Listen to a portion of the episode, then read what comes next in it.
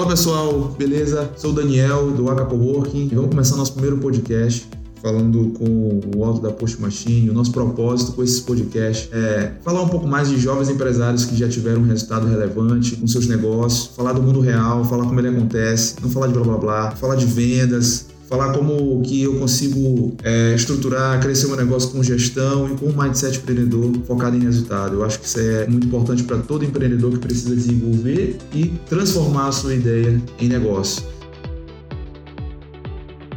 Pessoal, antes de começar o papo, gostaria de avisar você, ouvinte, sobre os cursos que estão com inscrições abertas na Escola de Inovação da UACA. Curso de tecnologia e inovação para você empreendedor aplicar no seu negócio ou você colaborador de empresa que deseja potencializar seus resultados utilizando os recursos da indústria 4.0. E nesse mês estamos lançando os cursos de formação em Machine Learning e de Google Ads. Te liga nessa oportunidade. Para o de Machine Learning serão seis meses de duração. Teremos disciplinas que vão ensinar você do zero para desenvolver códigos com essa tecnologia. Lembrando Lembrando que o foco da formação não é transformar você num programador, mas sim no resolvedor de problemas. E para os empreendedores que desejam gerar mais tráfego de qualidade, engajando os clientes realmente interessados com maior efetividade pelo Google, nós trouxemos o curso de Google Ads para que você possa criar as melhores campanhas, economizando seus investimentos no universo onde o novo consumidor está totalmente conectado. Corre lá no nosso site ou no Instagram, se inscreve e vem com a gente inovar. Agora sim, vamos para o bate-papo.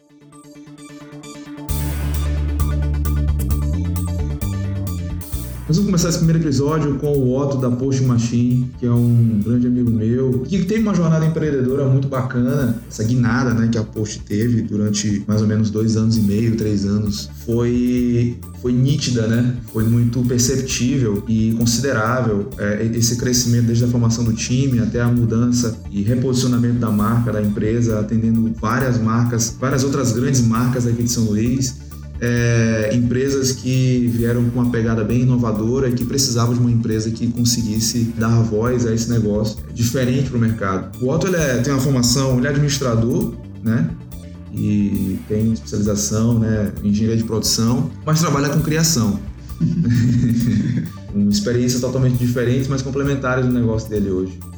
E aí, Otto, queria que você se apresentasse um pouco mais pro pessoal, é, contasse um pouco da sua história, contasse quais foram as maiores frustrações, quais foram os hacks que você utilizou para desenvolver e acelerar esse negócio. Como é que foram essas fases para ti como empreendedor?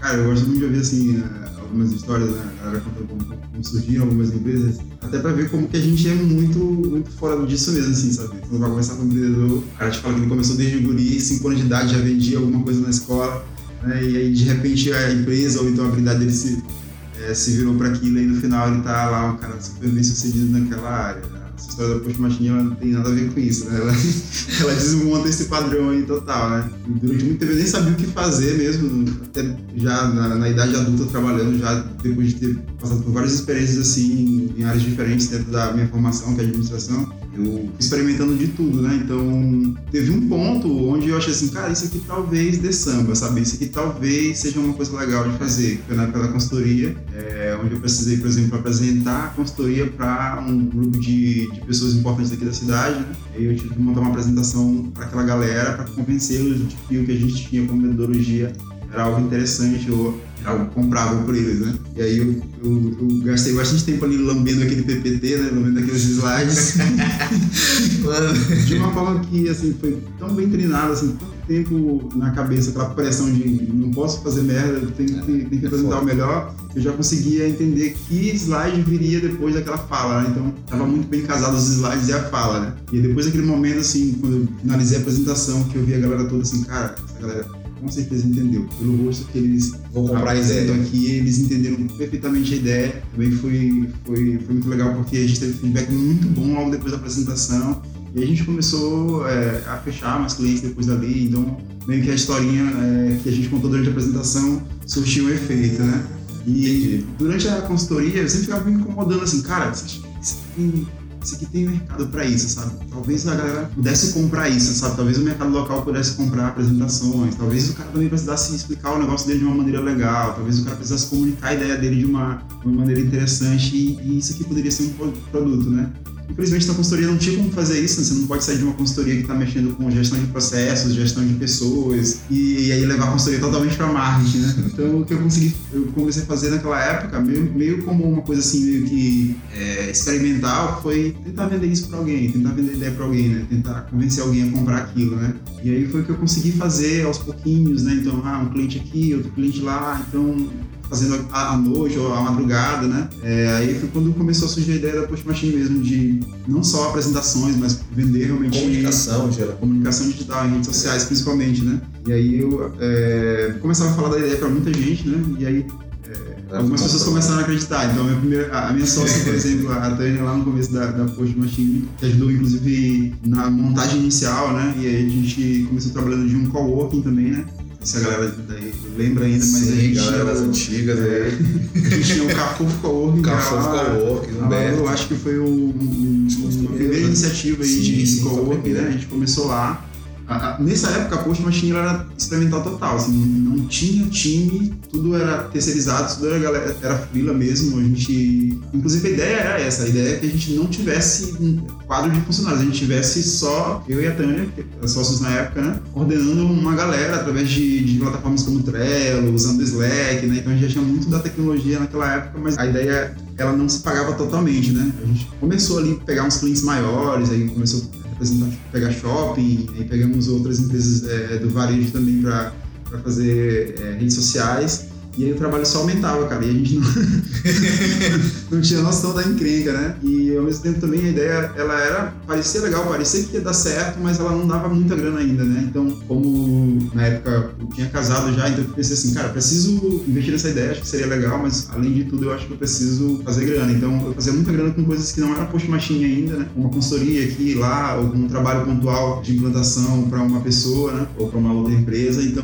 post machine ela ainda, por mim, pelo menos, era muito tratada como algo meio Secundário? é, sim, sim, uma coisa à parte ainda, não era uma coisa que eu. é, eu gostava da ideia, achava que ela tinha potencial, mas ao mesmo tempo, quando, por exemplo, a diversidade vinha e eu precisava de grana, eu duvidava muito da ideia, a ponto de deixar ela muito de lado mesmo, sabe? Isso é um dos maiores desafios que eu percebi assim, como empreendedor. Estava até falando com uma cliente essa semana. Você conseguir equilibrar aquilo que você acredita daquilo do que o mundo te impõe. Sim. Boletos a pagar, conta, família, responsabilidades em, em- em geral. E eu lembro muito bem na, na fase que você estava na, na vaca ali. Sim. Você estava nos corres ali, né? É. Eu lembro, era, o Otto era manhã e tarde na Waka para poder é, conseguir sair daquela casca, né? Uma obra- obra-prima ali nas mãos, Sim. e aí você fica com o universo inteiro é, contra você. Você escuta algumas pessoas, poxa, eu quero comprar, eu- olha, que ideia massa, que ideia bacana. Você acreditar naquilo é muito difícil. Sim, sim. Né? E aí, quando que tu realmente conseguiu en- enxergar isso? Naquela época, é, tinha ideia, eu achava que a ideia era legal, mas eu talvez não tivesse a confiança de investir na ideia. Talvez não, eu, eu realmente não tinha confiança suficiente para investir na ideia, tipo, full time, né? É, diferente da galera que pensa, pô, tu tem uma ideia, para tudo e vai fazer isso. Cara, a coisa que eu mais tinha era medo naquela época, né? Mais do que a ideia, maior do que a ideia era o medo, né? Então eu, eu sempre pensava, cara, eu tenho que fazer alguma coisa que gera grana, e aí sim, pô, a grana que eu consegui gerar, eu consigo ter um conforto ali de uns seis meses à frente, aí eu posso investir novamente na ideia, posso dar uma massificada. Tanto é que durante a Post Machine, logo no começo, né? Um dos problemas também que fizeram a sociedade lá no começo acabar é porque de vez em quando eu largava a Post Machine e eu ia fazer outra coisa total, sabe?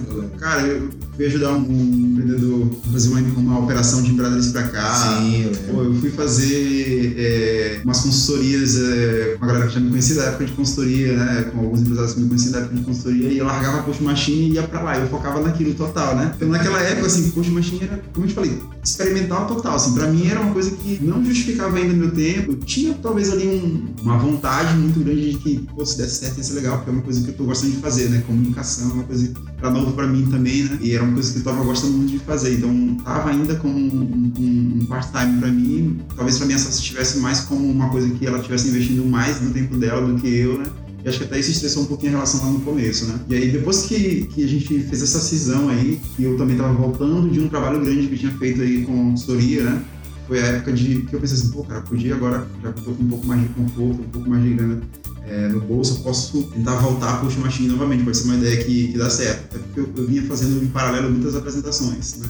Uma aqui ou lá eu fazia uma apresentação no mês para alguém, ajudava alguém a criar uma apresentação, seja para um evento ou para uma, coisa do tipo, né? E aí foi quando o Aka surgiu, né? Quando vocês surgiram aí com a ideia do, do, do Aka Coworking, e aí veio, cara, acho que, é, acho que foi o primeiro, o primeiro pagante do Aka, né? Primeiro pagante da Waka, quando ele botou aquela, aquela mensalidade na minha mão, olha, olha, esse cara vem aqui, é o cara.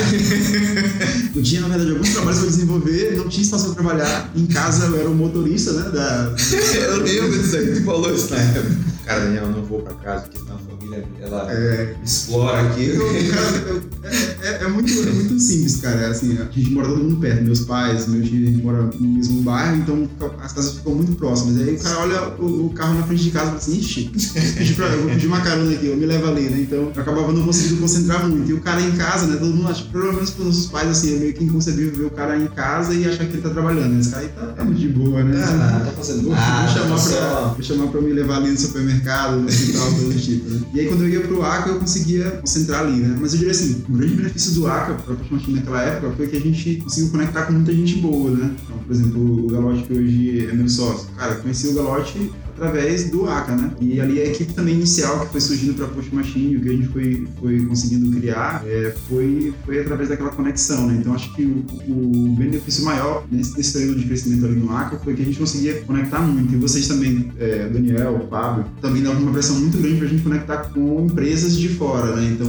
pô, além de a gente estar ali dentro é, conectando com uma galera boa, então a gente conheceu muitos designers, a gente conheceu uma galera de programação, a gente criou amizades que até hoje resistem, né? A galera visita a gente aqui de vez em quando, né? Mas a gente também conseguiu conectar muito com o público. Então vocês tinham rodadas de pitch, e aquelas rodadas de pitch eram muito boas porque faziam com que a gente conectasse com mais gente, que falavam para mais gente, né? Então a gente conseguiu fechar alguns projetos também muito bons pela rede, pelas conexões que vocês criaram, né? É, o ponto do coworking, eu acho que, que faz ele valer a pena é esse, né? Quando a gente conecta com muita possibilidade, né? Aí uma coisa que vocês estavam começando a trabalhar naquela época, que hoje vocês já têm, né? Que é, beleza, agora quando eu quiser trabalhar focado, pra onde eu vou, né? É, E aí, e aí a, nossa dificuldade era essa, a gente é rede demais. Verdade, é, vocês passaram por uma fase que vocês precisaram focar, Sim, né, sim, mergulhar nos projetos.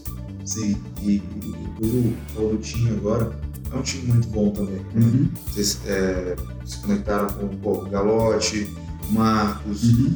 o Júnior, não sei Sim, se. sim. Só que o Júnior aqui é mais um parceiro, é trabalha com consultor vocês. gente. consultor de vocês aqui, Fera. fazendo ali, fera demais. O, Caio também, Sim, uma sim. galera muito boa. Né? É uma, uma galera jovem, uma galera que tem uma, uma habilidade muito específica, né? que são muito bons também como empresários, como empreendedores e que estão juntos hoje, né? Tipo, trabalham Sim, juntos sim. em projetos juntos. Isso é muito legal, isso é muito bacana. Tinha falado aí da apresentação. Sim. Sendo sincero, vou deixar a parte. De vez em quando a galera passa umas apresentações pra Waka, algumas lá pra Talamos também, né? Aí os sócios lá da Talamos falam assim, pô, cara, bacana isso aqui.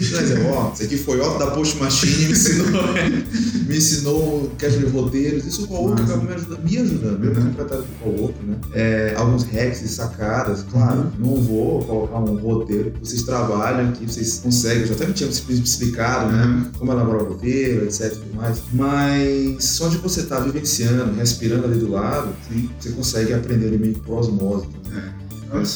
Acho- que outro benefício também que, vindo daí da, da parte do coworking, cara, foi a mentalidade mesmo da galera que tava lá, né? Como era uma galera muito jovem, mas todo mundo muito pilhado, acabava que a gente passava um pouco desse estresse, né? De, de querer dar um resultado muito rápido. Então, por exemplo, quando a gente começou a falar ali no coworking sobre grana, acho que foi também uma coisa que, que deu um feito legal. Tinha muita gente ali com ideias, né? Mas tinha também muita gente que não tava ainda apegado à questão de fazer grana com o seu negócio, né? E aí quando vocês começaram a trazer a ideia de que, pô, a gente tem que, tem que ajudar os caras aqui dentro fazerem o resultado deles acontecerem, né? Isso eu acho que deu um clique legal. Tanto é que muita gente dali daquela época hoje tá com alguma iniciativa empreendedora aí, alguma coisa do tipo, né?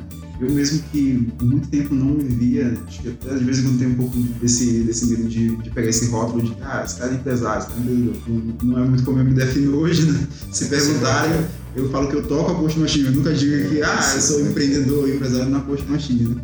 Talvez isso aí seja uma, não seja tão bom assim, mas é, como passou hoje. Mas o que eu tinha naquela época, assim, de mentalidade é que eu precisava gerar grana com o negócio, né? Então, quando tu perguntou lá na frente, é, quando é que eu acho que realmente a Post Machine, ela, ela começou a, na minha mente, ser uma coisa viável, pra mim foi quando ela começou a fazer grana. De verdade mesmo, foi quando ela começou a fazer grana. A gente sempre começou com cliente, então, desde o começo eu já atendia, já atendia pessoas, eu já ganhava grana, mas quando ela começou a gerar um, um volume de grana, assim, que, pô, me deixou confortável pra fazer essa mudança de, cara, agora sim, eu vou sair daqui do que eu tô fazendo, e vou focar nesse negócio porque acho que vai, que vai dar resultado, né? Então, não dizendo que hoje a gente está validado e que é, Post Machine agora é perene e vai... Não, eterna.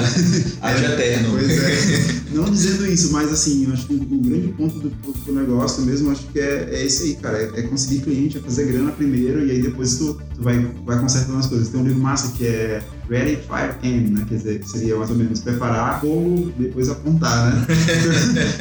É um é. pouco da, da, mentalidade que a gente tinha também nessa época, que é, cara, vamos, vamos vender, vamos vender, vamos colocar grana no caixa, e aí com essa grana no caixa a gente vai investindo no negócio e vai crescendo, né? E aí é legal quando falou que as pessoas que a gente conheceu lá, né? a gente conheceu o Marcos, né? Eu já conheci, na verdade, até um pouquinho de antes de lá, né? Sim, sim. É, o Caio também, né? Que foi um cara também que pilhou muito no começo da, da Post Machine, quando a gente resolveu ir lá para o Office Tower, né? Ele pilhou a ideia de que a gente precisava sair do, do, do coworking para o nosso crescimento mesmo, né? A gente não tinha mais espaço lá, vocês estavam com espaço limitado também. A gente precisava, não era esse lugar novo agora onde vocês estão, né? E a gente estava precisando crescer e, entregar um nível de serviço maior para o cliente, uma coisa que parecesse mais, mais nossa e não... Uma marca ali, pois é. mais fechado o pacote uhum. para a empresa. É como o cliente te olha também, acho que a galera estava esperando aqui. Sim, sim. Né? E aí, quando vocês assumiram, foi muito no time também. Pois é. Então a gente, muito por ideia mesmo, foi colocar lá na frente pelo, pelo Caio mesmo, a pilha que ele colocou lá, né? A gente era, cara, vamos, vamos então, vamos pensar agora no crescimento da Post Machine e vamos para um outro lugar, né? O, o Galote entrou numa pesquisa aí, no modo pesquisa dele. o modo Machine. Descobriu aí uma sala massa, com um valor muito bacana e a gente foi para essa próxima fase da Post Machine, né? Que era uma, uma coisa bem engraçada também, né? Lembro que foi visitar a gente lá no começo eram três cadeiras da Budweiser que o irmão de Caio tinha emprestado pra gente, né? Encostadas na janela no fim da sala. Então aquela sala com um eco enorme, três caras lá, é, sem, sem nada, só com as cadeiras e os seus computadores tentando fazer o negócio dar certo, né? E acho que naquele dia a gente conseguiu sentir assim a importância do coworking, porque no coworking a gente tinha a mesa, cadeira, café, tinha toda uma estrutura. Quando a gente foi pra sala nossa, pô, não tinha nada, então nem internet tinha, então a gente ficava puxando o celular né, pra poder conseguir trabalhar nesse, nesse comecinho aí. Mas aí eu, eu acho que nesse dia a gente conseguiu perceber assim, cara, o Open tem, tem essa vantagem. Hoje eu, eu acho que é um modelo de, de, de, negócio, é uma estrutura que, quando ela consegue fazer o que vocês faziam, né, e fazem até hoje, que é, pô, vou promover, vou promover eventos, vou promover conexões, vou trazer gente para cá, vou fazer o ecossistema rodar aqui dentro, vou trazer gente para conversar com, com a galera que está aqui, vou trazer pessoas para darem instrução para a galera que está aqui dentro. Então acho que funciona muito, né? É, agora tem um ponto também, ó, bacana, assim, especificamente de vocês, é que no teu caso, tu, caramba, aproveitava cada tipo de momento dentro do coworking, tinha teus próprios hacks lá também, né? É, que eu achava muito bacana, que eu acho que usa muito bem até hoje, para que o próprio empreendedor não se sabote, né? Uhum. Ele consiga ter o máximo de produtividade possível e consiga aproveitar as oportunidades também. Então, assim, se hoje a Post é o que é, porque vamos montar aí 90% 80%, não sei, porque tem outros fatores, não só o uhum. ACA, mas também outros parceiros que acabam ajudando a gente também nessa nossa jornada. Mas a responsabilidade é de vocês, eu acho que isso foi muito bacana. Né? Vocês aproveitaram muito bem, muito bem mesmo. É, até mesmo eu lembro muito bem quando não eram palestras, que eram de focada para startups, aí, tipo, eu chegava lá e apresentação. E isso é muito legal, assim, falando em apresentação. Boa parte das empresas que eu conversei hoje, muitas das vezes elas atendiam outro tipo de produto, mas o cliente ele percebia um produto dessa empresa que ele não percebia. Uhum. E que isso, eu não sei se hoje a apresentação é o carro-chefe de vocês, mas que é um produto característico de vocês. Sim. Né? É difícil você encontrar em São Luís uma empresa que trabalhe com, com o desenvolvimento de apresentação. PPT, né? é todo um conjunto por trás, a comunicação, a marca envolvida naquilo. Eu acho que vocês têm esse, esse diferencial aí uhum. bacana.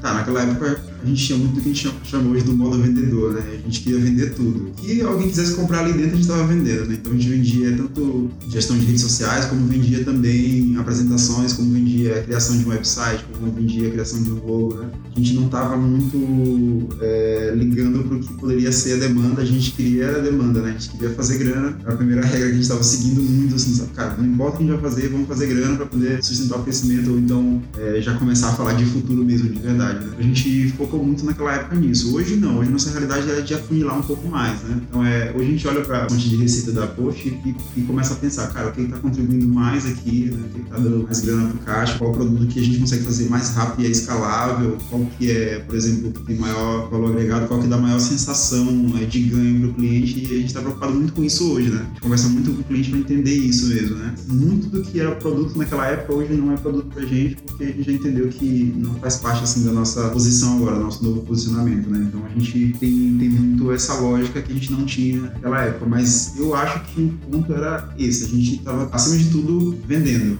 vendendo mesmo. Cara, isso aqui pode ter tração, vamos experimentar, vamos tentar vender, vamos construir, né? Isso foi importante, foi importante naquele momento, porque é, talvez um produto que a gente entregou para alguém, responsável por muitas indicações que a gente recebe ainda hoje. Então, tem coisas, tem cliente nosso daquela época que indica. É, clientes ainda hoje, né? A gente chega aqui, ah, eu vim com indicação de plano de tal, vocês fizeram um trabalho de tal coisa, que a gente nem faz mais, né? E isso é interessante observar, né? Acabaram chamando por conta do sucesso que aquele cliente teve. Pois é. Né? Então, é, isso, é, isso, é, muito bacana. A gente tinha essa mentalidade de, cara, vamos vender, né? Mas aí a outra é o que acontecia e só vocês, por exemplo, viam, né? Que é quando a gente saía muito tarde dali tentando resolver é. um problema que a gente vendeu, né? Então a gente vendeu a solução de um problema.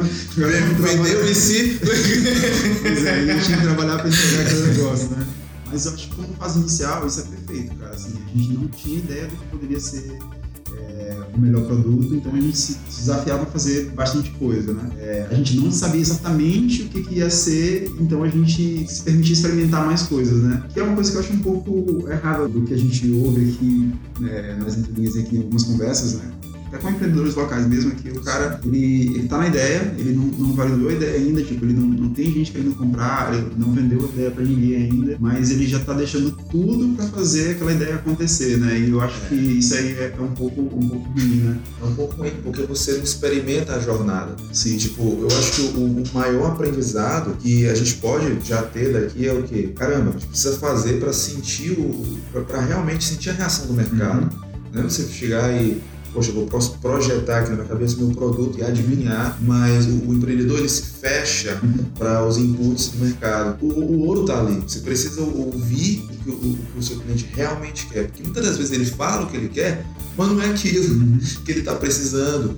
E até mesmo a percepção que ele tem no produto muda.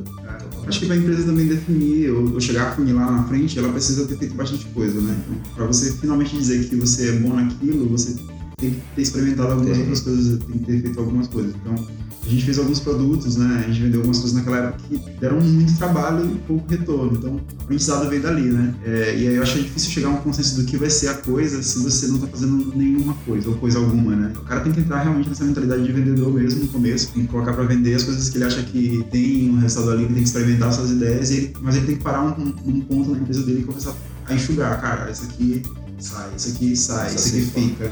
E ele vai fazendo isso. Eu acho que é, é um ponto que, que, pode ajudar muito, né? Que acho que deveria ser assim, é, de verdade para todo mundo. Deveria começar com essa mentalidade de, cara, é, vamos experimentar isso, vamos experimentar isso. Depois que experimentou, é, vamos, vamos cortar isso, vamos deixar isso e, e, e, e Bacana. Então, assim, é, hoje, pelo que eu estou vendo, estamos com gestão mesmo, né? Tem a consultoria do Junho, consultoria financeira, é, medir indicadores. Hoje, como é que tu lida com, com essa questão de hoje eu preciso fazer essa mudança porque são fases, né? uhum. né? Eu lembro que tu botava a mão na massa, imagino que hoje né, continua nos projetos, eu nos projetos, sim, sim. eu te conheço. É, tu gosta de ter a, a, a mão do, do, do, Otto ali nos projetos, acho muito bacana.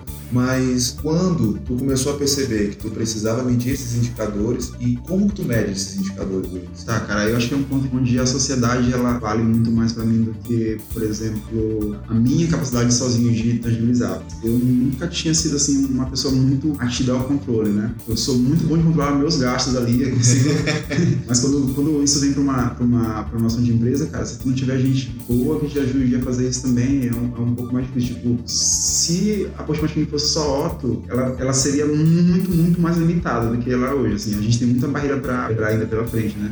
Mas aí eu acho que é onde entra, por exemplo, o Galotti, né? Que é um cara que quem conhece sabe que é bem sistemático no pensamento, né? É bem pragmático também. Então, eu diria assim, é, eu, eu, descansei um pouco mais com relação à parte do controle quando a gente começou a, a sociedade, né? Eu descansei um pouco mais com relação à, à questão de, pô, vou conseguir ou não tangibilizar isso, que é parte tecnológica, a partir da sociedade. E acho que isso aí foi um ganho, um ganho muito grande mesmo, assim. Talvez se pudesse chegar em algum lugar sem, sem a sociedade, mas eu acho que hoje, se eu disser que o método de onde, onde a Push Machine está hoje é meio somente é, é, é, seria doideira da minha parte. Eu devo muito mesmo a, a, essas conexões que a gente conseguiu fazer lá na frente, teve muita sociedade que começou a ser construída lá na frente, né? Pra gente chegar onde a gente está hoje, né? E o momento que a gente está hoje é assim, a gente descobriu que o cliente que visita, que vem a Post Machine, o principal ganho para ele é um conhecimento mais profundo do negócio dele, né? Foi que a gente reposicionou, a gente saiu de marketing digital para branding, né? Foi a nossa virada ali no, no, nos dois anos anteriores, né? Que, que a sociedade realmente começou. Então, essa foi uma mudança que a gente fez. Pô, quando o cara contratava nossa apresentação, o que ele queria? Ele queria comunicar melhor o negócio dele, né? Quando ele contratava um logo, ele queria começar bem, o mercado já perceber ele como um cara de potencial. Então, ele queria uma marca que projetasse ele como uma franquia, né? Quando o cara começava a fazer redes sociais com a gente, ele queria projetar uma imagem público dele é, de uma empresa organizada, de uma empresa, de um ambiente saudável, né? Então, existem vários objetivos de imagem que tu pode trabalhar a partir da rede social. Quando o cara contratava o site, né? Ele queria que o negócio dele fosse visto como um negócio mais sério. Então, essa impressão que o empreendedor tentava montar sempre que contratava um serviço nosso, né, que é o que a gente fala hoje, é de, de, não vender características, né, mas vender benefício mesmo, né, isso que o empreendedor tentava contratar da gente, a gente não entendia naquela época, a gente passou a entender a partir desse é, segundo ano de operação. E a gente entendeu que o, o que o cara queria no final das contas era trabalhar o branding da marca dele, o branding da empresa dele, né? Então, essa foi uma grande sacada. Então, a gente começou a trazer para dentro da Post Machine produtos que não eram tanto de entrega é, visível, assim, como, por exemplo, um, um post que vai para rede social, como um outdoor que vai ser colocado na cidade, coisa do tipo, né? Mas era tipo, cara, eu preciso entender um pouco mais o meu negócio, eu preciso alinhar um pouco mais meu discurso, eu preciso agora, estou crescendo, chegar a um patamar de, de, de imagem que vai permitir com, que a pessoa que quer comprar de mim ou com o meu ele consiga entender quem somos, né? Então a gente começou a migrar um pouco mais. Então outros produtos surgiram como o plano de comunicação, como o próprio diagnóstico de marca, é, produtos como estratégia de, de, de comunicação digital, é, estratégia de ativação, onde a gente passa para fazer um diagnóstico da empresa, descobrir quais são os pontos de contato dele com o cliente, e aí a gente vai gerar insights touch points, em, em, cada um desses touch points, né? E aí é onde entra o Matheus hoje, que tem um trabalho massa com a gente, que a gente também conheceu é. na época do. do Sim, Matheus atuou um tempo lá na, na, é. na UACA. Então a gente. É... Eu citei o Matheus, cara. Pois é. Perdão. então, é, daí pra frente a gente começou com uma abordagem um pouco maior. Aí o estresse maior que a gente recebeu agora foi o do Matheus mesmo, pilhando a gente, cara, vamos fazer esse reposicionamento da post, vamos trabalhar um pouco mais é, dessa parte do brand mesmo, que é um resultado que você tem entregue e, e, que, como eu te falei, quando a gente passa a medir onde está dando mais felicidade para o cliente, aquilo ali é um ponto, sabe? Quando faz aquela reunião que tu mostra o que, que a marca dele é hoje, mas o que, que ela tem potencial de se tornar e qual que é o caminho para se tornar, eu acho que o cara consegue entender, é, brilhar muito mais os olhos e, e para ele essa entrega é mais, é mais interessante até do que, por exemplo, o post que vai para a rede social no final. Então, por isso, crise existencial da post aí desse terceiro ano Pô, de operação. que é, cara, a gente continua com o mesmo nome, a gente, a gente tá mudando agora site, tá mudando marca, tá mudando tudo mesmo em prol desse posicionamento que entrega é, muito mais disso, né? E aí, ao mesmo tempo que a gente já está é, fazendo isso, né, já tem muito resultado para mostrar nesse novo site de clientes que passaram pela gente aí nesse ano passado, a gente também está pilhando um pouco mais para a próxima curva, né, para onde vai estar o setor é, nessa, nessa fase seguinte. Então, por exemplo, agora eu e o Galote a gente focou muito no, no aprendizado de, de performance de vendas, né? Então, o cliente é, de rede social hoje, compra imagem hoje, a tendência dele é falar um pouco mais sobre venda amanhã. Ele, ele vai chamar uma hora a, a empresa de mídias sociais, de gerenciamento de, de, de, redes sociais para conversar sobre vendas, né? Sim, sim. E aí a gente precisa então criar é, maneiras desse cara que antes comprou imagem poder agora falar sobre vendas, né? Então a gente estuda muito sobre isso. Então a gente entendeu que nessa nova fase da Post a gente é uma empresa que trabalha branding, né? Através de design, estratégia e tecnologia. Então esses esses três pontos que hoje são pilar para a gente é o que a gente está desenvolvendo em paralelo também para já trazer produto novo, trazer, trazer ideias que sejam, consigam entregar marcas icônicas no cenário local através desses três pontos, né? Design, estratégia e tecnologia. Então, o cara cresceu pra caramba, chegou num ponto onde o negócio dele não tem mais como crescer ou como se apresentar para o mercado da mesma maneira. O cara vai ter que reposicionar total, vai ter que mudar a marca e tudo mais. Então, esse cara é, é o nosso esse cara é o nosso cliente, né? É o que, é o que a gente entende, né? Então esse é um, esse cara que precisa de estratégia?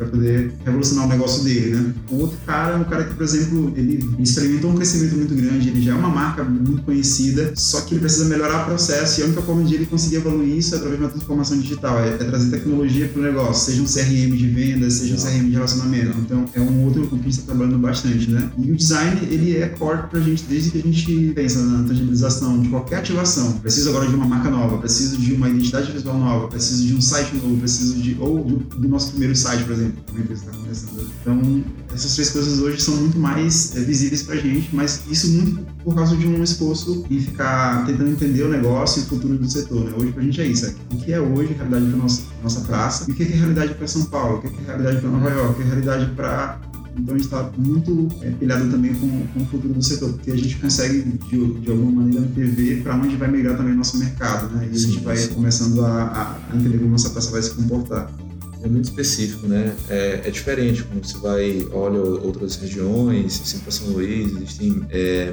mercados e mercados, né? Digamos assim. Como, como que tu enxerga isso? Tipo, São Luís está se enveredando para isso, tá, tá mudando a, concepção dos empresários. É uma pessoa que, tipo, poxa, eu não posso fazer meu, meu negócio da mesma forma. E não é só tecnologia, a gente sabe disso, pô, trabalho em tecnologia. É, como é que a marca ela se envolve com a transformação digital. Acho que é a primeira vez que eu pergunto isso. Como é que a marca, a voz dessa empresa, ela vai se comportar com a nova forma de consumo das pessoas, com a nova forma de vender esse produto das empresas? Porque a gente sabe muito bem, poxa, vamos falar de transformação digital, a gente fala de tecnologia, a gente fala de processo, a gente fala da, da, do mindset das pessoas que estão ali, uhum. mas a marca ali, né? O que, ela tá por trás, o brand, né? A voz eu tinha muito antes uma, uma síndrome do vira-lata, quer dizer que tudo que chegou é, lá em São Paulo hoje vai chegar em São Luís daqui a cinco anos. Isso muito por causa de uma visão muito bairrista que eu tinha naquela época. Hoje não, não, não repete a minha realidade. Eu não diria isso de jeito nenhum. Apesar de ver que algumas tecnologias demoraram a chegar aqui, né? Sim, sim alguma, algumas formas de pensar demoraram a chegar aqui, né? Mas, assim, acho que o público, por exemplo, ele conecta muito mais hoje, né? Então, ele, ele tem experiências muito, muito boas com marcas grandes, né? E o que ele espera é que as marcas pequenas do cenário local também consigam entregar o, o mesmo nível de, de atendimento ou o mesmo nível de experiência que ele, que ele experimenta, né? Então, como é muito mais conectado e o cara compra, por exemplo, é, no digital e ele tem uma experiência de compra muito massa, ele vai comprar num, num negócio que é local, mas via digital, ele é o, mesmo nível de experiência, né? E por outro lado, o empreendedor também hoje, acho que ele se informa muito mais. A gente tem conversado com mais gente hoje que é muito mais pilhada também, que é muito mais informada, e tu vê que esses caras já sabem de muita coisa, já sim, conversam sobre muita coisa assim, e a gente sabe que vai ser o, o caminho mesmo, né? É, então, acho que agora, é, essas duas frentes estão pilhando mesmo o empreendedor a, a, a experiência que ele tem de é, compra, trazer a transformação é. pro negócio dele, porque, olha só, cara ele experimenta muito, né, para poder montar o negócio, então para evoluir o negócio, ele faz muito curso, então ele consegue, ele tem um, um, um input ali de, de, que ele sabe que vai ser agora o futuro do setor dele. Por outro lado, o cliente fica super exigente a partir de que ele experimenta alguns níveis de interação. O cara manda uma mensagem no Instagram, não respondeu em cinco minutos, aí tá Deixa eu no vácuo. Pois é. Meu melhor amigo, minha marca. Ele tá muito, muito acostumado a interagir no Twitter com a galera que demora cinco minutos pra responder ele, com um tom de humor muito massa. Então, tipo, as marcas, elas, tão, elas já estão sentindo isso através desses empreendedores e através do próprio público, né? Sim, então, sim. acho que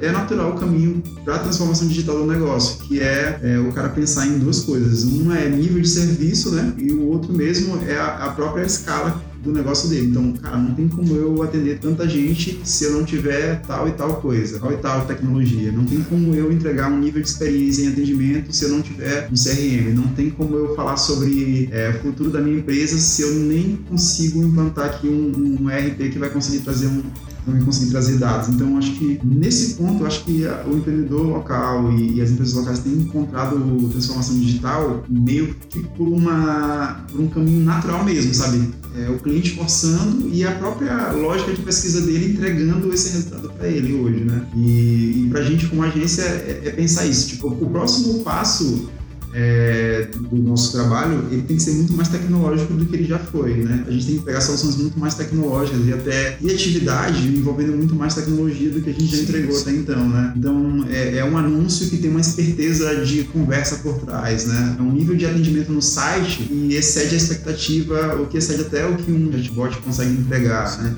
Então a gente está indo para uma era mais humana das marcas, mas não é uma era mais humana de que está tudo na mão do humano, mas é que o humano tem que entender mais tecnologia para potencializar o resultado dele. Então, quando um CRM consegue te entregar, por exemplo, o histórico de compra daquele cara, tu consegue entender o comportamento dele, né? E aí tu consegue, por exemplo, gerar ativações Gerar com isso.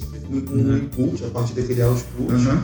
é, mais personalizado Sim. agradável Sim. pro, pro Sim. E muito mais esperto mesmo, né? Porque esse é um ponto, né? Rápido. Porque, Tem que ser esperto e rápido. é, pela nossa memória não daria, Não mas. Mas por uma máquina Sim. é, te ajudando a tomar decisões. Sim. Legal.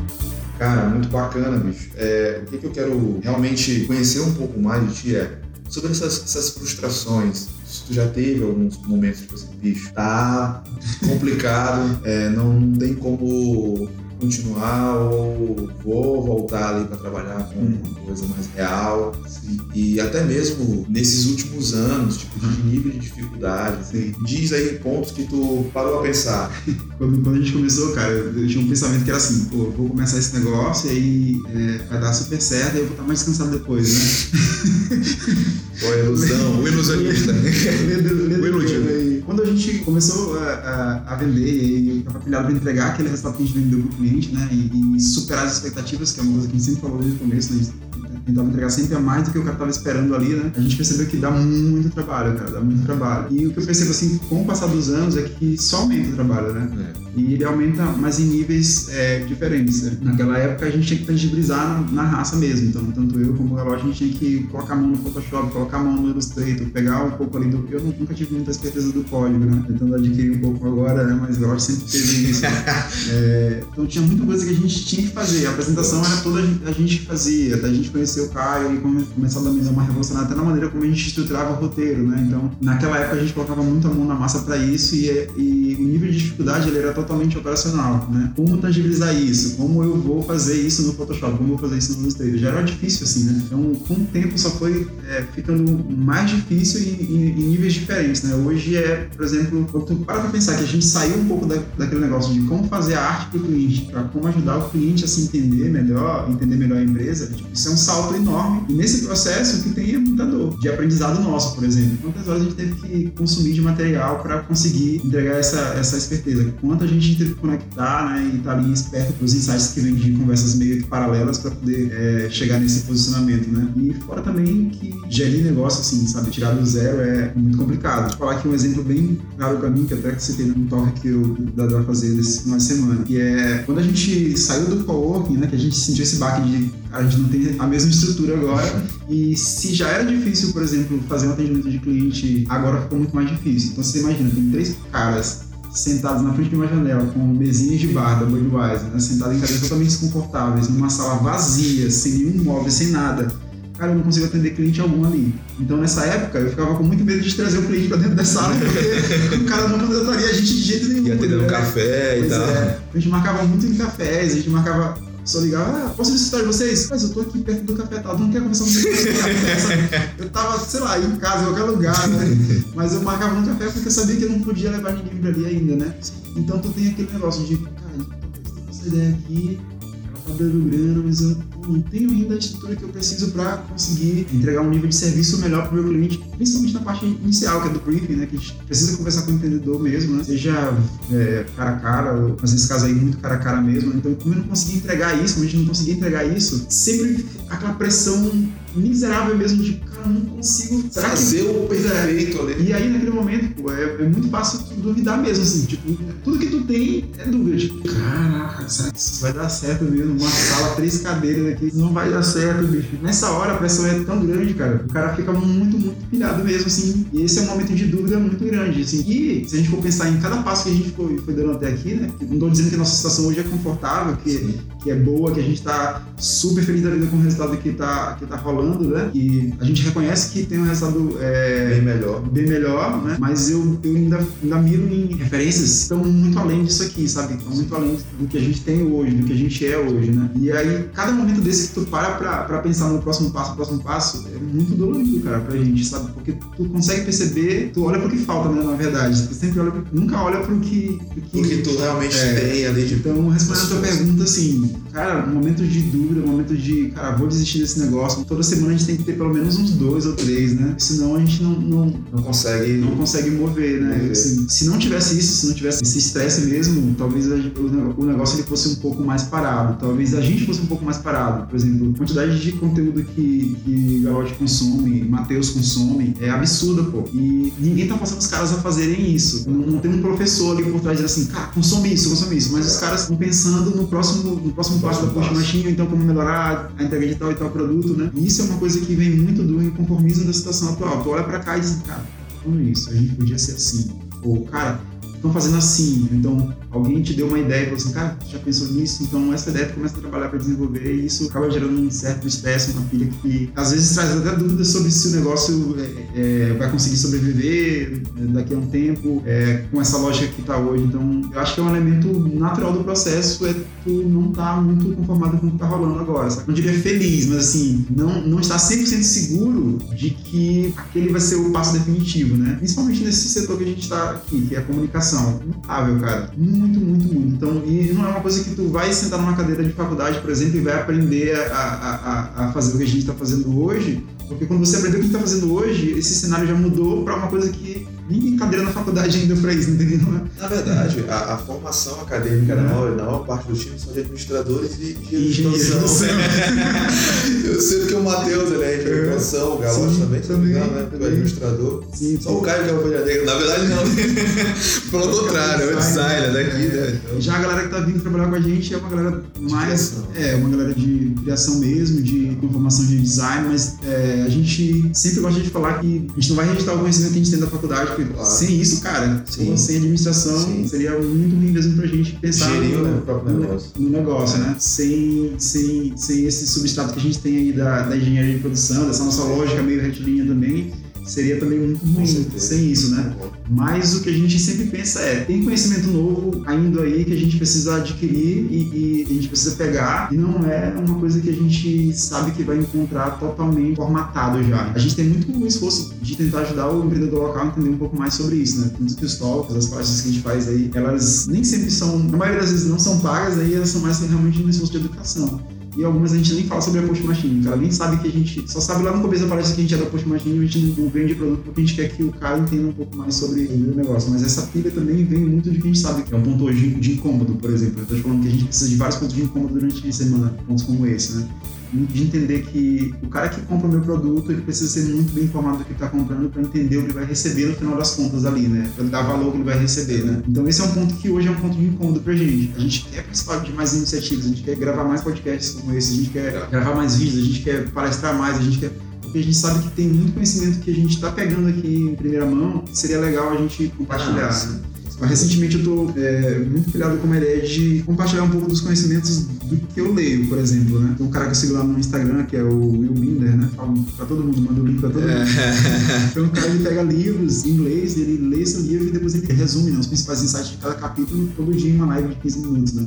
Pô, uma ideia muito massa que ajuda a galera a conectar com um conhecimento que demoraria a chegar aqui, porque ler livro em inglês é, é barra, né? É barra. E em segundo lugar, resumir livro já é muito barra também, né? E aí, terceiro, condensar o que você resumiu em insights para o cara, cara, toma isso e vai para o trabalho hoje, né? É mais, é mais dose ainda. Então, é brabo. É, a gente também tem que ter isso. A gente, é, como coach gente precisa ter isso, porque a gente está estudando coisas que, por exemplo, a gente sabe que o, o, empreendedor local ainda não, ainda não domina. E a gente precisa fazer esse mesmo esforço, né? Dessas peneiras aí que a gente acabou de falar, né? Primeiro de traduzir isso, depois de conseguir resumir isso, né? E terceiro de tornar isso um conhecimento muito acionável, que é, cara, quando acontecer isso, faz isso, né? Isso também tem sido nosso esforço hoje, trazer aquilo que a gente conhece para de uma maneira mais palpável mesmo para o empreendedor conseguir gerar algum insight ou quando ele for fazer uma contratação ele entender o que ele está fazendo, né? Isso acabou mudando muito o que a gente é hoje. A gente era muito uma empresa de marketing digital, a gente focava muito nisso, a gente vai fazer é, redes sociais de cliente, hoje a gente está em uma outra pegada, né? Porque a gente entendeu que o futuro desse setor é o próprio empreendedor gerir a operação dele de, digital. O cara consegue contratar um designer tranquilamente, o cara consegue contratar é, um redator. Existem plataformas só para isso, mas o ponto que o empreendedor talvez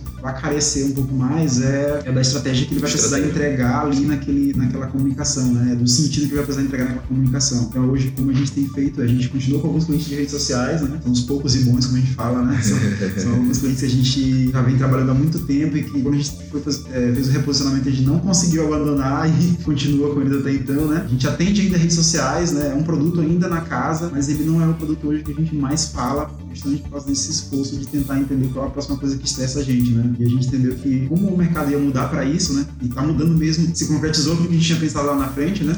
Lá atrás, desculpa, é, se concretizou justamente por causa de uma pilha que a gente tinha naquela época de qual vai ser o próximo passo da Poxa, para onde vai, né? Que tá incomodando, né? A gente conseguiu reposicionar rápido naquela época e hoje a gente está reposicionando um pouco mais rápido com a parte de performance de vendas, né? Então eu acho que isso primeiro impactou na gente, a gente quer impactar também no público local. A grande mensagem, assim, grande bloco de fala aqui minha é que, cara, essa pilha com relação ao que o cara vai fazer ou não no negócio dele, ou se ele tem ou não certeza do passo que ele deu. Precisa ser uma constante durante muito tempo no negócio, né? É um negócio consolidar mesmo, tem que ser uma constante mesmo no, no empreendedor, né? Fala que isso tem alguns, alguns efeitos colaterais aí. Sim, a própria vaidade do próprio empreendedor é trabalhada constantemente, né? Sim. Ele olhar, rapaz, será que meu negócio realmente está atendendo de uma forma excepcional, seja com qualidade ou não, ou única? Pô, será que ele está atendendo meu cliente de forma única? Né, a experiência que ele tem com o meu produto, com o meu serviço. Mas a gente encontra, é, claro, vários empreendedores que fazem a pergunta, mas tem outros que, não, o produto ele há de eterno, vai ser perfeito e acabou, é isso aqui. Até o dia que acaba o negócio dele.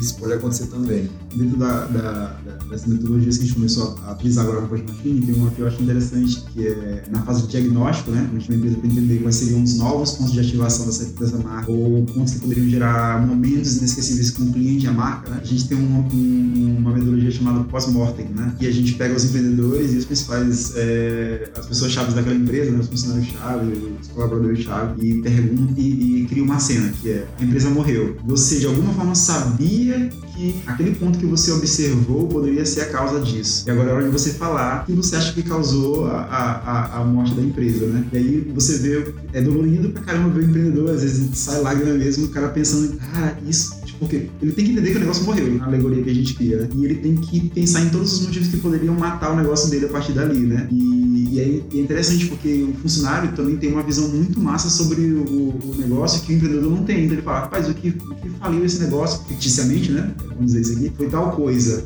E aí o cara nunca parei pra pensar nisso dessa maneira. Então, quando termina esse pós-mortem, a gente sabe que tem muito dever de casa, mas o empreendedor entendeu necessariamente ali, naquele, nessa dinâmica que a gente faz, que existem vários pontos de dor que poderiam ser trabalhados no negócio dele, né? Quando eu te falo que o cara tem que se estressar sempre, pelo menos três vezes na semana aí, pelo é. que pode ser o, o fim do negócio dele, é, é, mais ou menos tentar fazer um pós-mortem desse por semana, é entendeu? O que pode ser o, a morte do negócio dele, né? Porque é muito triste quando tu vê negócios que têm um potencial feroz ficando ali na, no raso ainda, porque não, não conseguiram ir, além. Então, eu acho que isso tem que ser parte, sim, saudavelmente, mas tem que ser parte da mentalidade do empreendedor para conseguir fazer com que o negócio consiga durar, né? existir por muito tempo, né? Muito mindset, e eu, eu não, não tenho muito é, medo de fazer isso, porque eu acho que isso é muito natural para mim, né? Pela minha criação, pela, pela pressão que eu, eu recebi desde guri, então eu tenho muito... O que mais sobrou durante esse período todo aí foi dúvida, né? Então, cada dúvida dessa eu fico martelando ela para ver se eu consigo encontrar algum ponto que poderia ser, ser melhoria e, e aí o time também colabora muito, porque quando tu joga uma coisa como essa, duas coisas podem acontecer. Tu pode te despreocupar porque tu vai encontrar ali